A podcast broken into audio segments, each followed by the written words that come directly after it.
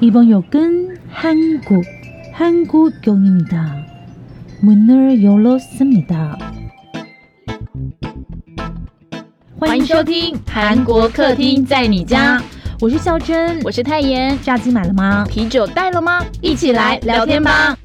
안녕하세요，我是孝珍。我是泰妍，哎，这礼拜我不要再说我们很忙了，虽然我们还是很忙。这个比较稍微 经历过很忙的时候了。哎，跟他们介绍一下我们今天录音的地方，完全的 so special，come on。对，我们现在在台北火车站附近，也就是善导寺这边呢，有一间饭店。对，然后我们就在这个饭店里面录音，对，然后没有 sponsor，我们又是自己花钱，到底为什么？因为我们就是要再讨论下一季的东西嘛。哦，是吗？因为我们不是记得我们上一次我们说在陪他们跨年以后，然后我们就要休息了，对不对？对对对对对对对，好啦，还是一样，先来新闻小读报。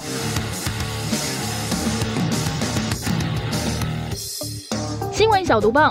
不能错过的韩国大小事。青龙奖揭晓，薛耿球称帝，文素利封后最佳电影逃出魔家迪修。哎、我们真的是你，好眼光你真的猜欸中了。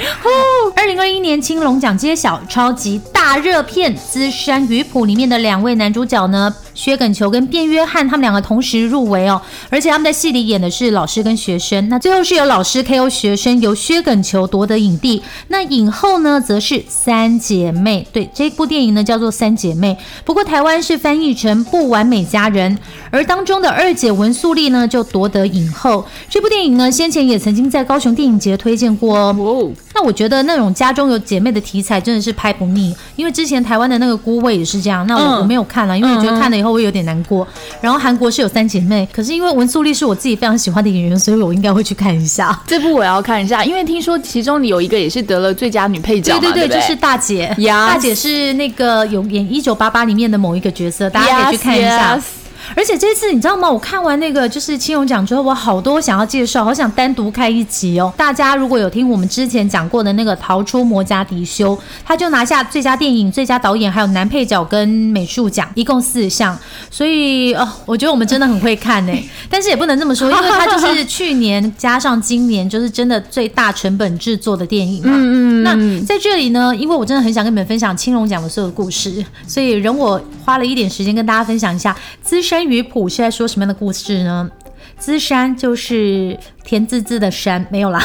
然后鱼谱呢，就是鱼是 fish，你知道吗？然后谱是乐谱的谱，它不是那个鱼在谱乐谱的意思哦。来，让我告诉你们，这其实是韩国古代人的故事，所以我觉得可能在台湾，就如果销售的话，应该大家应该不会想看。对。就是很古装，然后古到底的古装哦，对你没有办法有共感嘛，嗯，所以说如果你在其他地区在演这部戏的话，就得花点时间来理解。要先知道一下背后的历史，对不对？对比较好进入那个状况。薛耿球演的男主角就是朝鲜后期的文臣，他叫丁若全，他在一七五八年出生。那我觉得他给我的感觉有点像苏东坡，不过苏东坡比他早生了七百多年。那怎么会像苏东坡啊？不是因为他们都是想要改革或者什么，然后就是被贬到别的地方去。好可怜哦让我继续来跟大家分享一下这个他怎么被贬的？对，分享一下丁丁的故事。丁丁有丁丁丁是那个天线宝宝吗？好，那以下我们就叫丁若全，叫丁丁哦。嗯嗯，丁丁呢，他就是跟那个接受西洋学问思想的李辟，我觉得我可能念错了，大家可以就是骂我哈。然后还有李承勋这些人，就是玩的很开心嘛。对，不是，是交友，好不好？就是常常混在一起念书，然后学东西。那他们都学些什么呢？就是西洋的算术啦，然后反正后来他们就是全部去信了天主教。大家应该都觉得哇塞，要是现在你身边有人是算术天才的话，应该觉得很理所当然吧？因为我们的世界可以这么前进，就是因为大家很会算术，就是厉害的人去算算那些有的没有的嘛，嗯然后就是算出有外太空还有地球算出有的没有的，我开始在乱讲。然后现在信天主教也很不是很什么奇怪的事情啊，嗯对不对？可是呢，在一八零一年的时候呢，就是因为这个丁丁还有他的弟弟丁若中跟他另外一个弟弟很有名，叫丁丁若庸。对，这三兄弟呢，他们就是因为信奉天主教，然后又是一直研究这个西方的思想，在一八零一年的时候就发生新游邪狱，那这三个人一起被肃清。哎，所以你看，如果你想要看这部片的话，你要先去看这些历史。嗯，然后丁丁呢，他就是被流放到一个叫黑山岛的地方，哦，算了，嗯，然后这部电影就是讲他流放到黑山岛的故事。那我觉得以前那些文人真的是很妙，因为丁丁呢，他就觉得黑山这个名字非常的不吉利，所以他就改成叫他资山。他凭什么可以改改他？因为他是文人。OK。然后呢，大家知道吗？之前丁丁住哪里？住首尔，离海很远。古人要走到海边，你知道，除非他就是有些什么事，例如被流放，否则他就是很难得一辈子不会看到海这样。就是可以住首尔，住汉城的，住什么汉阳的话，谁要去就是乡下或黑山？对，所以呢，就是丁丁第一次呢住在这个海边的小岛，然后他就对周边很多那种奇特的海洋生物产生了兴趣。然后那一天他就在海边的时候看到一个很奇特的生物的时候，刚好旁边就有一个捕鱼的人，这人是谁呢？就是卞约翰。讲着讲着，我们又变特辑了。变约翰呢，就是懂很多鱼，可是这个变约翰也很可爱哦，他就是很喜欢很喜欢念书，所以丁丁就跟变约翰说：“哎，那我教你读书，你教我来告诉我这些鱼是什么。”各位厉害的人，就算流放到很远的地方，他都可以做事。你们知道他做了什么吗？他就写了一本海洋百科全书，就是你知道，他就是画画画出那个鱼的样子，然后旁边就是写那个对叫什么名字，对对对。然后我就觉得天哪，他这个做学问的这个方式，真的就是非常的西洋科学，有没有？大家有没有觉得，真的可能是因为他虽然是就是朝鲜后期的那个两班儒生，可是因为他就是有去学这些西洋的。想法之后，可能有把西洋的一些传教士教他的东西，然后就是融合成自己，所以做了一生物的百科全书。图文集，图文集。对对对对对，就是因为这本就是海洋百科全书，所以那个时候的，就是朝鲜周边的海边的一些珍贵的那种海洋生物才能够被记下来。哦，我觉得，因为我这些都是看网络上的资料找来的，我还是会找时间去看这本书啦。哎，不，我还是会找个时间 去看这部电影，看这本百百科全书。对，因为我一开始看到这部电影的预告的时候，我觉得很奇妙，因为它全部的都是黑白的。然后我想说，怎么会在拍黑白的片？嗯。然后他在后面有一个小伏笔，哎，反正我觉得你们应该不会去看，所以我就随便跟你们讲一下。对，他前面就是黑白的意思，就是有点像是，哎，这个世界还是就是有点传统。然后没有办法变，然后不够开放还是什么？然后丁丁就是在里面传了很多那个知识给那个变约翰之后，对，反正后来变约翰自己的心境会变化，大家就是可以自己看一下。然后我觉得我自己看到这个故事也有很多启发，就是很多时候你们有没有觉得，在这个时代，你可能走的比别人更前面一点，然后就是大家不理解你，然后甚至会批评你。可是呢，当时间嗯一七五八年生的话，距离现在大概五百四五百年嘛。你等到四五百年以后，就有人理解你。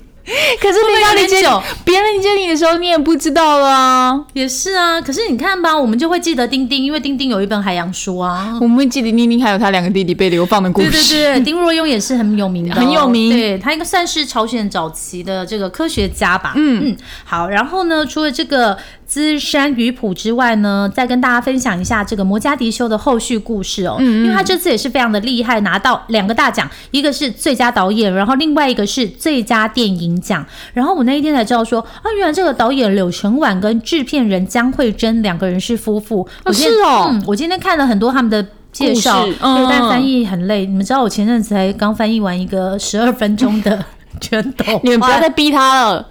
等一下再跟你们分享全斗花的故事。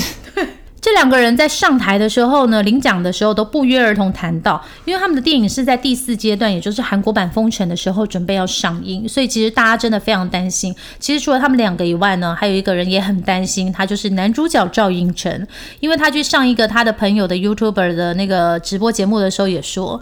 哎，拜托大家赶快去看电影，我们真的花很多心思拍的。他们不好意思讲说我们砸下了大成本，对他们到底是有多担心？因为有看过《摩加迪修》的人就知道，他真的是大成本制作，那演员很多，然后场景也拉到北非，然后甚至他们还有那种很厉害的动画跟特效，这些都是要钱的。真的在开拍的时候，没有人想到会遇到 COVID，所以想到导演柳承晚跟他的妻子在致辞的时候，都特别感谢观众愿意顶住压力到电影院看电影。然后特别是制片人呢，这个江慧珍在致辞的时候，她真的是哭到不行哎！你知道，哭一边致辞说 “come to me” 的，然后讲一讲，然后就就啊，糟糕，不能流鼻涕啊！就是因为他真的是哭，他真的太难过，大哭。因为你们想他身上背多少资金，所有电影在开拍的时候谁最累？就是制片人。嗯，有什么问题没什么问题都找制片人。嗯，制片人就是要一直找钱嘛。你们看这次青龙奖到底有多少可以讲？哎，那他致谢的其中有个人就是你耶。哎，对他有去，对啊，我花钱去看，我顶住压力到电影院。对对，你就是顶住压力那个人。不用谢我，因为我真的觉得你们真的电影做的很好看。我非常喜欢江慧珍说的这句话哦，她说：“한국영화는 한국영화관객들이있기때문에존재한다고믿습니다。”他的意思就是说呢，韩国电影是因为有韩国观众的支持才能存在。大家知道吗？我们今天录音的这一天呢，就是金马奖颁奖的这一天。那希望大家也可以多多支持台湾电影。然后就是你知道，电影这种东西就是要有人看他才会拍。而且柳承晚他就是讲到一句话也很棒，他说。电影真的是一个人做不出来的东西， 要感谢的人很多。哎，等一下，我觉得我应该要认真翻译一下，但我最近真的很累。没关系，等他过一阵子，他就会翻译给你们了。哎。过一阵子我时间就很多，是啊，我这时间很多了。好，下一条，打败鱿鱼游戏拿下 Netflix 全球第一，地狱公使确定有 Season Two。哇，知道这个 Season Two？我刚第二季卡了多久？哎，然后有人看了吗？你是要问我这个对不对？我看啊，我看了前面第三季了，前面第三集啦，进入雅人世界吗？当然啦，开玩笑。哎，我每次都觉得他真的很会演，就是到底是角色找上他，还是他找上的角色？每次都让。我觉得刘亚仁选剧真的是很厉害。好了，那我们大家还是要来介绍一下，就是这一出由《失速列车》导演严尚浩执导的影集《地狱公使》，它到底是在讲什么？它是改编自同名漫画《地狱公使》。哎，最近真的蛮多都是改编的哈。因为大家就这样一直拍，一直拍，缺题材呀。OK，那剧情是在说，人类在毫无预警的情况下被宣判死亡之日，就是有人告诉你可能会在几天后死掉这种概念，然后就会出现可怕的地狱使者，把你带到地狱审判的故事。好，就是有点末日片的感觉啦。如果喜欢末日片的人，我觉得应该会很喜欢这样子的一出剧。那主角就是我们刚刚讲的那个刘亚仁，然后他上架之后就很少了三十六个国家的排行榜冠军，更拿下了全球节目类的第一名。导演很好笑哦，他说他某天早上起床之后就突然第一名，他完全不知道怎么会这样，就不知所措。就是现在大家都慌了，对对对，没想到串流平台就这样。对对对对对。可是我觉得最妙的是他第一季只有短短的六集，你们知道这件事情吗？但你们知道吗？以前周杰伦很红的时候，然后我那些就是。外国的朋友，他们都以为来到台湾就可以在路上遇到周杰伦，所以我在想，这些就是看 Netflix 串流平台的外国人，他们会不会想说去首尔就会遇到刘亚仁，可能会遇到地狱公使啊。好了，那因为它短短只有六集嘛，大家就在敲碗说，哎，那第二季什么时候要出来呢？那目前导演是说，第二季的故事将是在明年的下半年会先用漫画的方式公开。那 Netflix 它有翻拍的优先权，但是如果 Netflix 不拍的话，也会在其他平台里面找方式去播出。那跟鱿鱼游戏一样，它是在大田拍的，我觉得大田应该会红了。就是如果之后解封的话，我相信蛮多影迷应该会去朝圣一下。还好我要去的是昌原，不会跟你们人挤人。哎，可是我想跟你们讨论一下。你说你会想要提前知道吗？哪一个？就是他不是说，就是有个人会出来跟你讲说你会在几点几分叭叭叭叭叭怎么样吗？你会想提前知道吗？哦，有人会想要，是不是因为就是说可以先有准备？那呀，就是希望大家去算命，不就是为了这样子吗？就是想要提前知道些。可是算命他不会，就是基本上算命去算命的人，他不会想要知道自己在哪一天会拜拜，但会知道后面希望发生什么事。就是有一点想要知道你人生未来发生什么事嘛？你会想要就是提前知道吗？我之前会，可是我现在觉得好像有点惊喜，对对对，我觉得这样子你才不会。被一个东西卡住，就会有根刺卡住的感觉，而且有一种万事万物就是上天的安排自有道理。万一先知道，好像就会破坏那个小小的，就是我觉得是这样，所以我觉得上天最近可能告诉我，就是尽量偷懒吧，反正我也不会大富大贵。哎，哎，怎么跟我的上天那么像？怎么不那么厉？我们都是同一个哈娜。但是，但是我有一个感想要跟大家分享，就是因为你你没有办法提前知道嘛，那所以每件事情你都是做到最好。做到最极致，要偷懒就偷懒到最极致，你不要后悔。不录了，就是 就是每天都过一个，就是你知道吗？就是。做到最极致的生活。就是每一天你每一天你都不不要后悔愧对今天，对对对对然后准备好明天。那我们现在在干嘛？哎，我们走了，拜拜。很开心认识大家。什么东西啦？好，下一条，二零二一韩国小姐冠军出炉，高学历神似 A O A 的雪炫，那真的很漂亮哎。对啊，雪炫真的是啊，大家也知道成绩一时的女神啦，不是说现在不是，但是那时候真的非常红。那今年的韩国小姐冠军是来自首尔的崔瑞嗯，今年二十六岁，他有着水汪汪的大眼，还有超白的皮肤，嗯。这样子好像每个人都有吧？哎，没没有吧？整个是在那边。好啦，被网友说他五官很神似，就是刚刚那个校正说的 A O A 的雪炫。但其实你们知道吗？这是他第二次参加选美比赛了。然后第一次呢，虽然进入决赛，但是最后没有得名。他自己也说，可能是历年来年纪最大的韩国小姐，因为原本的韩国小姐参赛年龄的限制是十八岁到二十六岁，今年是特别放宽到了二十八岁，所以她可以再参加第二次。那媒体报道说，她曾经呢是到了美国纽约的普瑞特艺术学院留学，回到韩国后，他成为了一名艺术家。他的梦想是当策展人，那希望现在呢也有机会能够成为演员。我觉得个人觉得她是蛮漂亮的，但是。你要说印象深刻吗？我不这么觉得。大家自己去找一下照片哈。对。那下面呢，前面看到一些娱乐的消息呢，我们接下来就告诉大家，哎，Oh my god，哇哦，连 Blackpink 的 Lisa 都确诊了新冠肺炎，韩国的与病毒共存该怎么走下去呢？不是因为那个 Blackpink 的 Lisa 确诊，然后我们在想说这个 With Corona 要怎么走下去哈？因为真的是蛮严重的，就是韩国展开与病毒共存措施之后呢。情况到目前呢，其实不是很乐观啦。我们就连续第二周追踪这个消息嘛，像在十一月二十六号星期六，今天星期六嘛，对，星期六今天呢又有突破四千的确诊，是四千零六十八个人哦。所以韩国总统文在寅呢，在星期一二十九号要亲自主持会议。不过外界就认为啦，不太可能再退回到原来很严格的防疫措施，因为像先前的韩国总理金富谦就有说，很难再打回头路这一张牌了。嗯。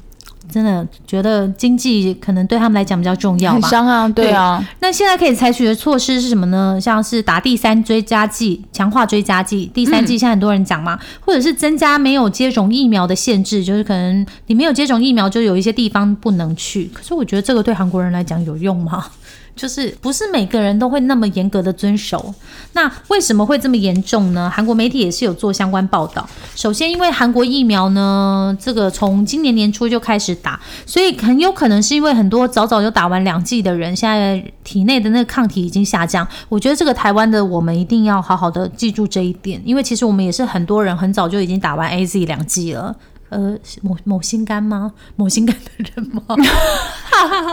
还有一些年轻的族群呢，因为他们担心副作用，所以他就不想接种疫苗。那我不知道这个在台湾会不会有，可是，在韩国是有这样一群人的，因为一些比较年轻的人打，可能就是有一些副作用。你知道最近就是有有团体啊，嗯有的那个男的 idol 还没有打，结果就有掀起一些讨论。真的？哦？对。那经纪公司是说，因为就是行程的关系，所以在努力帮他们排程当中啦。嗯嗯。不知道怎么说，因为我们也没有办法评论了哈。然后让人家比较担心的是医疗资源负荷过高，是真的蛮夸张的。因为在十一月二十五号的时候呢，这个重症患者就达到六百一十二人，不过是韩国哈，已经刷新纪录。那韩国五大医院哪五大呢？首尔大学附属医院、首尔峨山医院、三星首尔医院，还有首尔圣母医院跟 Severance 医院呢，五大医院加起来，剩下可以用的病床只剩二十一张。所以就是等于说，你重症的人只能够二十一个人，那那剩下人怎么办呢？这样的人绝对没有办法负荷啊！对，就是还是很希望。我觉得现在有一点像那种打仗的时候，没有？你不知道前线会怎么样，然后你就一直推人上去。懂懂懂，不知道最近就是一直有这种感觉。那你后备资源要能够啊？对啊，那他们之前是说，就是好像一天开出多少张了，大家去查一下下，因为这个资料我没有放在手上。那没想到说会消耗的这么快。那别忘了，最近有一个很可怕的病毒从非洲过来，不是要在，不是要跟大家就是互相吓彼此啊，就是要再提醒大家在这一块方面要更注意一点。对对对，还是要戴口罩，然后勤消毒，因为这两个真的是最有效的方式。嗯嗯，好，没错。下一条，首度测试空。中计程车预计二零二五年上路，哎，那很快耶，对吧？四年后，对，很快啊，哎，因为明年就二零二零二零二二了，对啊，已经年底了。天呐，那我们之后去韩国就可以搭空中计程车了吗？因为韩国政府喊出将在二零二五年打造都市型的空中交通系统 UA。M 就是除了飞机之外，就会有在那个空中上面的计程车啦这种概念，好不好？之前已经在青浦机场举行试飞的测试了。那这个空中系统呢，是可以载货，然后也可以载人，那主要是要解决交通大塞车的问题。计划是在二零一九年的时候，这个计划啦是砸下了四百四十八亿的韩元。那目标就是我们刚刚讲的二零二五年，它会启用商用化的阶段，就可能还会先载货吧。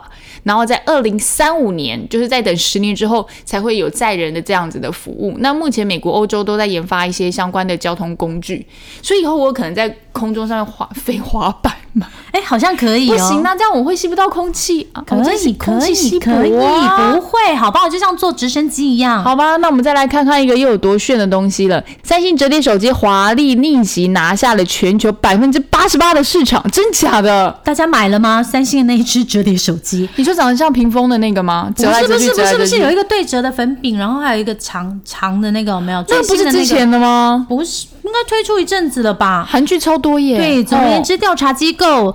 Counterpoint Research 预估，在二零二一年的折叠手机出货量将达到九百万部。哇塞，这样九百万部算多不多啊？然后三星呢，就占了整个市场的百分之八十八，所以就是十个人里面只有一个人不是拿三星。如果是手折叠手机的话，就一个人不是。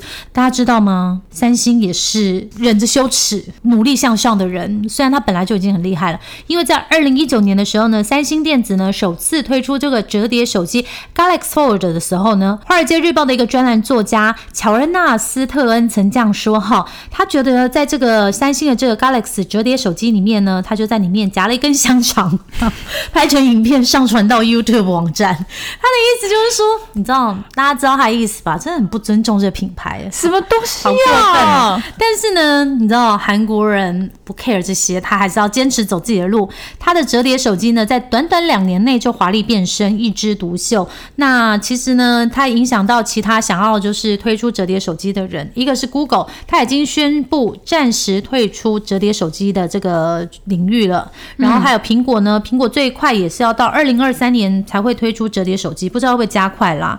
那还有一些就是亚洲区域的大的国家的。折叠手机在这个良品率上的问题很难超越三星电子。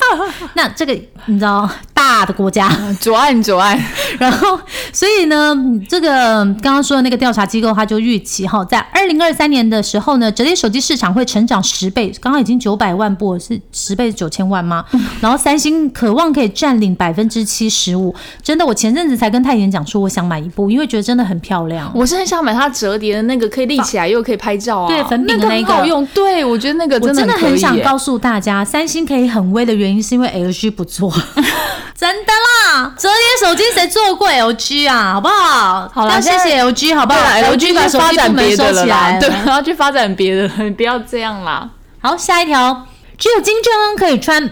朝鲜禁止民众穿皮大衣哈？为什么？哎，真的是 管很大。因为朝鲜既然禁止人民穿皮大衣，为什么呢？就是因为啊，他们觉得只有最高领导人金正恩才可以穿了。其实有观察人都会发现说，其实金正恩蛮常穿那个皮黑色的皮大衣出席活动，对不对？那朝鲜人民啊，也想要追随心中的时尚指标，认为说如果我可以跟金正恩穿一样，该有多好。但是因为呢，真皮的价格比较高啦，一般人是买不起的，所以厂商改成进。进口的人工皮衣，哎，听说卖的不错。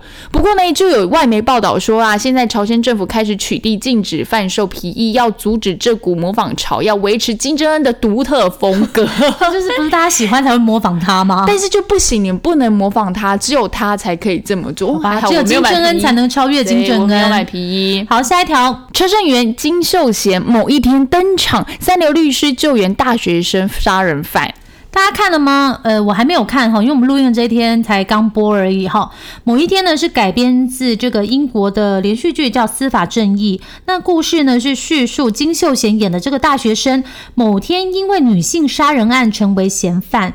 车胜元呢，就是那个三流律师，他要成为金秀贤的辩护人。这部戏很特别的是，我们之前就跟大家预告过，它是韩国这个 OTT 平台 Coupon Play，没错，就是那个 Coupon 首部原创影集，所以找来很大的卡司哦。而且我觉得很特别，如果大家有去看那个金秀贤在念。剧本的那张照片的话，他身上也是穿着那个酷胖的 T 恤，真的是无时无刻都在宣传，对不对？非常的厉害。嗯那不知道好不好看？那已经在十一月二十七号首播了。那一共有八集，大家可以看一下，再跟我们分享。因为我们最近就是欠的戏有点多，还有刚刚青龙讲的电影，我觉得我应该一时半刻还有好多事要做。以上就是本周的新闻小读报。首先，近况部分，Hello，我想跟大家分享一件事。我最近不知道怎么了，我前几天晚上我突然就是打开那个少女时代的歌，有 有有，我听他了一整个晚上，真的。So New City Forever，没有，我看他那天 PO 说看听 C N Blue 的时候，我就知道他一定又开始就是开始怀旧回到追星的那个过程真的完。全无法理解，就是没想到少女时代已经就是十年前的事情了、欸，十年前了，没想到十年就这样过去了，我的青春。我们就是跟他们一起长大了、啊，不是，就是有一种为什么，为什么，为什么就已经走到这个时候了呢？然后前面的时间我到底就做了些什么事情？我有时候会想说，秀英跟这个润儿他们会不会想说，嗯，我到底前十年都做了些什么？因为他们就是 idol 出来，然后后来就是都去演戏嘛。嗯，然后成绩的话，因为其润儿这一次没有拿到青龙奖，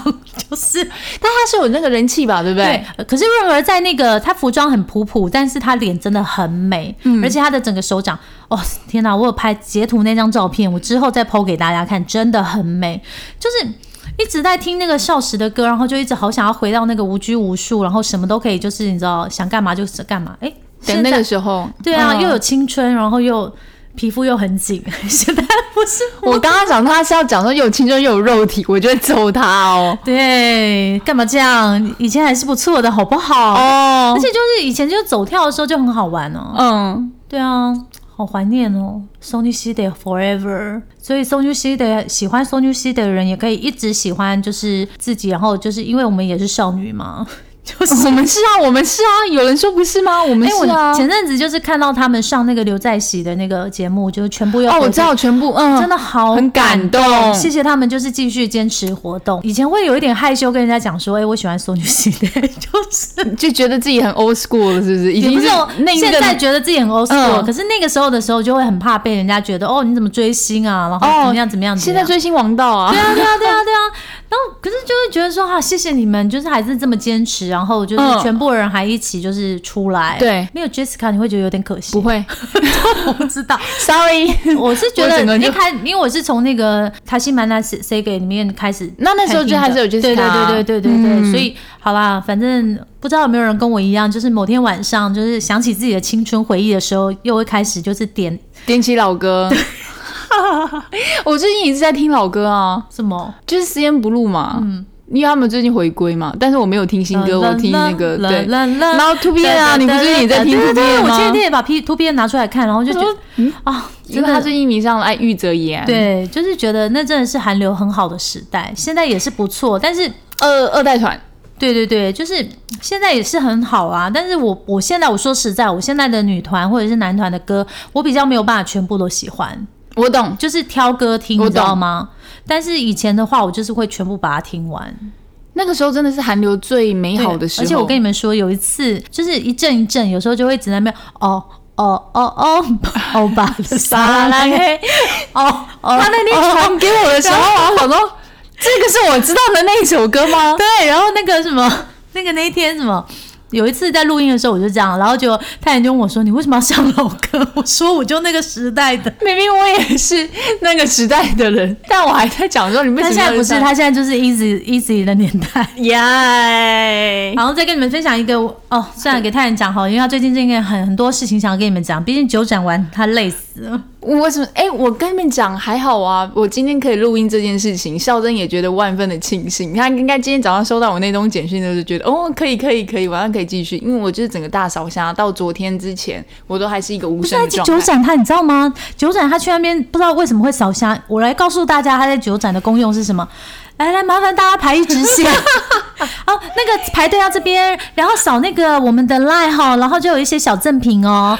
就这样，这这几句话不是那种来来来杀鸡几吧，来来来杀鸡狗吧，不是这样，就是。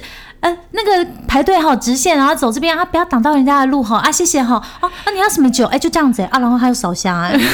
哎、他为什么把我这么伟大的工作讲得如此的轻松？哎、我对了所有的人都要这样子讲，哎，而且那一天我去结账的时候，因为我也有去嘛，然后我就买了一。两只三两只大酒，然后两只小酒，然后就有一个男生呢，在跟太妍讲话的时候讲一讲，然后太妍已经往前走，因为你知道前面的人又没有排好队，然后那个男生就在太妍走的时候，他也他大概不敢正眼看太妍，因为太妍真的很漂亮。然后我就听他讲说：“哎、你声音很好听耶。”然后我想说，干嘛人在的时候不这样哦？就是因为这样讲完，声音都没了，现在变得不好听。哎、我今天还好，我睡了一觉，我真的是足足从晚上睡到了白天，这种感觉超过了十二个小时，终于好。然后最好笑的是那天我们酒展完，隔天啊，我们老板佛心就是放我们一天假嘛。怎么？这是应该的吧？他六日都没放假哎，还只放一天。好了，不要这样子。然后来那天呢、礼拜二的时候，我们就哎、说，我老公局派来的。我也觉得好危险哦，这样他会不会听 p o d 就抓我老板走？没有老板真的百天，很好他对，老板真的很好好。然后呢，我们就去逛了那个大道城嘛，然后还对，这也是我们今天想跟你们分享的那个近况。我觉得他真的是我不懂哎、就很累，然后还要跟我去逛大道城。因为你们知道吗？就是我想要去买一些碗盘，然后就是回来可以摆盘，然后拍照。拍照。然后他就说他要去视察一下大道城。讲的好像那边都是我的地一样，对。然后后来呢，我就跟他去，然后我们就买了一些碗盘。我跟你讲，笑声真的很夸张，就比头到比尾都要比一下。哎，这家也有，我们是不是刚刚这是同一家老板？他还这样跟我讲，在老板面前，我真的是觉得，我只能说，我真的很想买台湾制的东西。当然了。可以的话，我当然是支持一下台湾做的东西。那你。讲一下老板说什么？可是现在就是比较台湾比较少人在做这些，然后嗯都是一些左岸的人民们在做。然后老板说，左岸其实这个工艺做的比我们现在好。但我总觉得他是为了要卖卖给我们。而且我那天你知道吗？就是我最近也很忙，真的很忙，然后就有点消笑，我自己不自觉，因为我就整个路上，你知道，我一直看那个《酒鬼都市女子》，我觉得我可能那个像花上身，然后我就一直问老板说这个要多少钱？对 对，他就一直用很奇怪的调，然后就跟老板说他国外回来的。对，一直跟老板说他国外回来的。我们两个去吃了一家，还是可以推荐给大家。哎，可以可以四神汤跟霸包在迪化街上，哦很多人一定知道好吃对，而且那个汤的颜色不是一般的四神汤对，它有点红豆汤的颜色。然后我们端上来之后就说：“诶，这跟我们一般的四神汤那种白白的颜色不一样。”然后那个小老板不是转过来说：“哎，我们这个是用莲子带皮传统的四神汤的做法，所以大家一定要去喝看看。我觉得还蛮好喝的，而且因为是孝但我好想就是顶嘴哦，老板，你带皮的原因是因为你不想剥莲子吗？他有把中间那个苦苦的挑掉，已经很认真了，好不好啦？而且老板很可爱，所以那个太妍就一直在那边挑逗老板，我没有就老板说老板好帅哦，老板好会舀汤哦。然后老板就说可以免费加汤，因为本来就是可以加汤的好吗？不要这样。对，然后想一想哦，说到这还有一个很好笑的事情，然后我们就逛了一下，然后就决定要去中山站，因为在大道城有点让我们小失望，因为台湾制的东西真的比较少。对，后来我觉得大家如果想要买台湾制的东西，可以去英歌，因为英歌旁边就是工厂。所以我们我们为什么要转到中山站？是因为我们就决定去找日本制的。但没想到在中山站，我们找没多久，然后就觉得好累，所以我们就去吃了一家，就是叫什么 玛莎，对不对？马黑啦，马黑莎，你是五月天熊，马哦。莎与熊不是玛莎与熊，是马黑家居生活。它就是店是一半嘛，一边是有卖一些法国啊，就是各个国家的那些设计的选品嗯，然后一边是有吃餐厅的。对，种你可以吃那个锅煮奶茶，然后也可以吃一些什么沙拉啦，对意大利面。然后我去那间店的时候，就是我就他就说要带我去喝锅煮奶茶，我就说哦真的吗？走着走着，我就说 我我之前有来过这边的一家店，然后结果后来发现我们俩讲的是同一家。一点都没有新奇的感觉。对，然后最好笑的是讲着讲着，然后他就说好啦，其实那个之前我跟某一任的那个前任有来过，然后他就坐在这边，然后我就说哈是吗？我跟某一任前任也在。哎、所以那也是整个台北人约会的好地方哎、是啊，台北男生都没创意是不是？都不带我们去喝四神汤，不带我们去吃锅煮奶茶。没有啊，他们以为我们是锅煮奶茶的那种 gay 白假假完美的路线。没有没有，不要这样嘛。马黑真的很不错，但马黑是真的不错所以重新更正一下，他以为我们是吃锅煮奶茶跟那个什么饼就可以饱，其实不是，哦我们要吃爸爸 包。重点是为什么刚好两个前男友都会在那边？他们可能就是我跟你讲，就是有前男友会员卡然后前男友刚才带着现任的女友也是在那边，哎，对哦。一定都会遇到。前男友们在马黑都有会员卡，我觉得，因为那一天我们会这样讲的原因，是因为隔壁也是一对。对对对对对，然后我们就突然就是有感而发。对，台北的男士们，你们可以考虑开发一下四神汤跟八宝，就是 我觉得这样可能会让大家都对你们比较有印象。所以拜托，千万不要跟男朋友去抹黑。那你只会成为就是众多前男友的某一人，就哎呦又来这里了。不是马黑应该会想骂我们。好了，那你今天的就是到这里了，拜拜，拜拜。